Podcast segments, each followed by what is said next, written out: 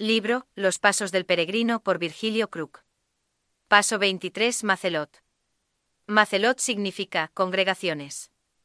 Dos veces y tan seguido vemos la necesidad de congregarnos. El temor de Dios nos trae y nos congregamos mediante el poder del Espíritu Santo en el poderoso nombre de Jesús. Allí aprendemos a temer a Dios para seguir congregándonos más y seguir aumentando en el temor hacia Dios, es una cadena. Lo más que nos congregamos, más aprendemos a respetar a Dios, y cuanto más le respetamos, más nos congregamos. Con este propósito Dios instituyó las distintas fiestas en Israel, para que su pueblo se congregara en su presencia. Es una lástima que muchos creyentes toman livianamente la necesidad de venir a los cultos y por cualquier insignificancia dejan de venir a la casa de Dios y cada vez tienen menos temor de Dios. La persona que no está en la iglesia, debiendo y pudiendo hacerlo, es porque no teme a Dios. La voluntad de nuestro Padre Celestial es que nos congreguemos. Note cómo el pueblo de Israel se congregaba, tomaron, pues, Moisés y Aarón a estos varones que fueron designados por sus nombres, y reunieron a toda la congregación en el día primero del mes segundo, y fueron agrupados por familias, según las casas de sus padres, conforme a la cuenta de los nombres por cabeza, de veinte años arriba, números 1, 17 y 18. Se reunió toda la congregación y de esta manera, por familia, vinieron los padres con todos los hijos. Al abrir el libro de números entramos en el desierto pero vemos hermosura porque cada familia ocupa su lugar, cada persona está donde debe estar y hace lo que debe hacer. Es hermoso ver cuando toda la familia junta viene de la casa a la iglesia. Esta es la manera de Dios, toda la congregación de los hijos de Israel se reunió en Silo, y erigieron allí el tabernáculo de reunión, después que la tierra les fue sometida. Josué 18.1. Toda la congregación, incluyendo aún a los chiquitos de la familia. El primer lugar a donde debe asistir el bebé debe ser el culto. No importa si solamente es de días, hay que traerlo. Algunos padres dicen que es molestia, pero no lo es, pues los niños deben aprender desde su tierna edad esta necesidad y así, cuando sean grandes van a practicarlo, sin la ayuda de los padres. Otra ocasión cuando todos estaban reunidos, venido el mes séptimo, los hijos de Israel estaban en sus ciudades, y se juntó todo el pueblo como un solo hombre en la plaza que está delante de la puerta de las aguas, y dijeron a Esdras el escriba que trajese el libro de la ley de Moisés, la cual Jehová había dado a Israel. Nehemías 7:73, 8:1. Se congregaron todos en el temor de Dios. No venimos al culto con varios motivos, sino con un solo motivo, como una sola persona y de esa manera evitamos diferencias entre hermanos, y Dios muestra su gloria y su magnificencia en medio de los suyos. En el Nuevo Testamento tenemos registrado que después de la ascensión de Jesús los creyentes se congregaban en un lugar. Cuando llegó el día de Pentecostés, estaban todos unánimes juntos. Hechos 2.1. Dios pudo obrar y derramó el Espíritu Santo por primera vez. ¿Quién sabe lo que Dios puede hacer cuando estamos así unánimes? Él quiere obrar grandes cosas en medio de su pueblo.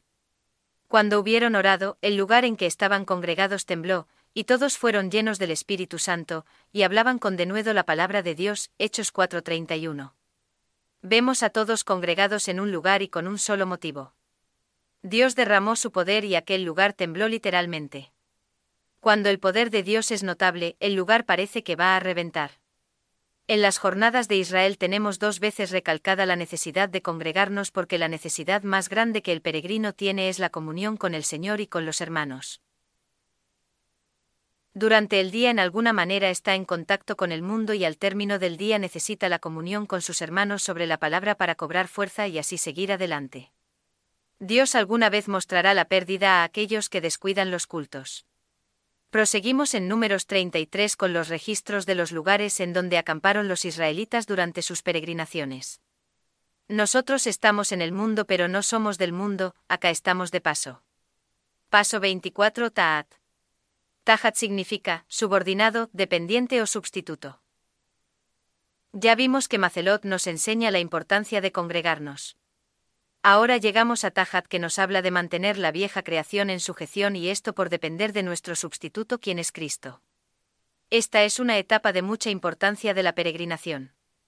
Si vamos avanzando en nuestra vida espiritual, tarde o temprano, es indispensable aprender a hacer de esta verdad una realidad en nuestra vida diaria. Pablo pasó por aquí y leemos su experiencia en Romanos 6, 7 y 8. Él mantuvo a la vieja creación sujeta, le oímos decir, miserable de mí. ¿Quién me librará de este cuerpo de muerte? Gracias doy a Dios por Jesucristo Señor nuestro. Así que yo mismo con la mente sirvo a la ley de Dios, más con la carne a la ley del pecado. Romanos 7, 24 y 25. Pablo cuenta su experiencia, que no pudo hacer lo que quiso e hizo lo que no quiso, era algo extraño, pero real. Así es también la experiencia de aquel que no aprende a poner la carne en su lugar. Tal creyente es un miserable a pesar de su sinceridad. Tal vez quiere servir a Dios y no puede porque el hombre viejo es obstinado. Él fue el primer dueño de la casa y quiere seguir gobernándola. Pablo ganó la victoria y agradeció a Dios. Él no da mucho comentario pero nos cuenta de su victoria, el Señor Jesucristo da la victoria. Pablo tuvo esta experiencia y él fue uno semejante a nosotros, tuvo el problema y también obtuvo la victoria.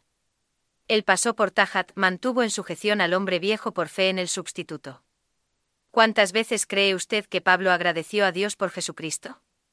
No habrá sido esta la única vez, sin duda lo hizo miles de veces, pues, cada victoria que tenemos es por medio de Jesucristo. Observemos otra experiencia del apóstol. Hablando de la carrera dijo, Así que yo de esta manera corro, no como a la aventura, de esta manera peleo, no como quien golpea el aire, sino que golpeo mi cuerpo, y lo pongo en servidumbre, no sea que habiendo sido heraldo para otros, yo mismo venga a ser eliminado. 1 Corintios 9, 26 y 27. Eliminado significa, no aprobado por Dios. El Señor enseñó a Pablo, y él a su vez nos enseña a nosotros. Muchos procuran crucificarse a sí mismos pero no es ese el remedio, sino mirar al crucificado es la solución. El capítulo 6 de Romanos muestra la receta con el remedio a aplicar. Así también vosotros consideraos muertos al pecado, pero vivos para Dios en Cristo Jesús, Señor nuestro.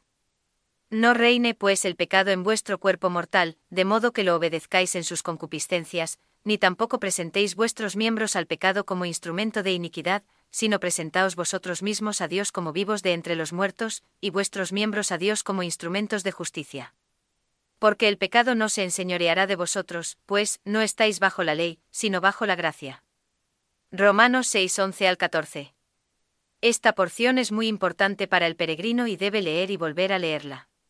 Muchos creyentes procuran por métodos legalistas o esfuerzo propio dominar al hombre viejo y no logran más que fracaso. Note cómo nuestro sustituto tiene su lugar aquí. Él murió pero vivió. Verso 12. Esta es la incambiable provisión de Dios. Son palabras de victoria, es la única manera de mantener en sujeción a la vieja creación. Parece que el viejo hombre está quieto pero no es así, por eso, debemos contarnos muertos al pecado pero vivos para Dios. La promesa de Dios es, no reine el pecado.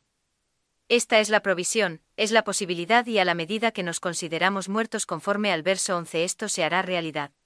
Nuestro privilegio es hacer así porque de esta manera glorificamos a Dios y es un privilegio vivir ahora mismo de tal manera que el pecado no reine sobre nosotros. Un día estaremos libres del pecado en todo sentido, pero aún ahora mismo podemos vivir fuera de su señorío, aunque no de su presencia. No sabemos el tiempo que Pablo estuvo allí en Tajat, pero lo importante es pasar de allí. No nos quedamos en estos lugares, porque Dios nos lleva adelante y vamos cobrando fuerza para seguir nuestra peregrinación.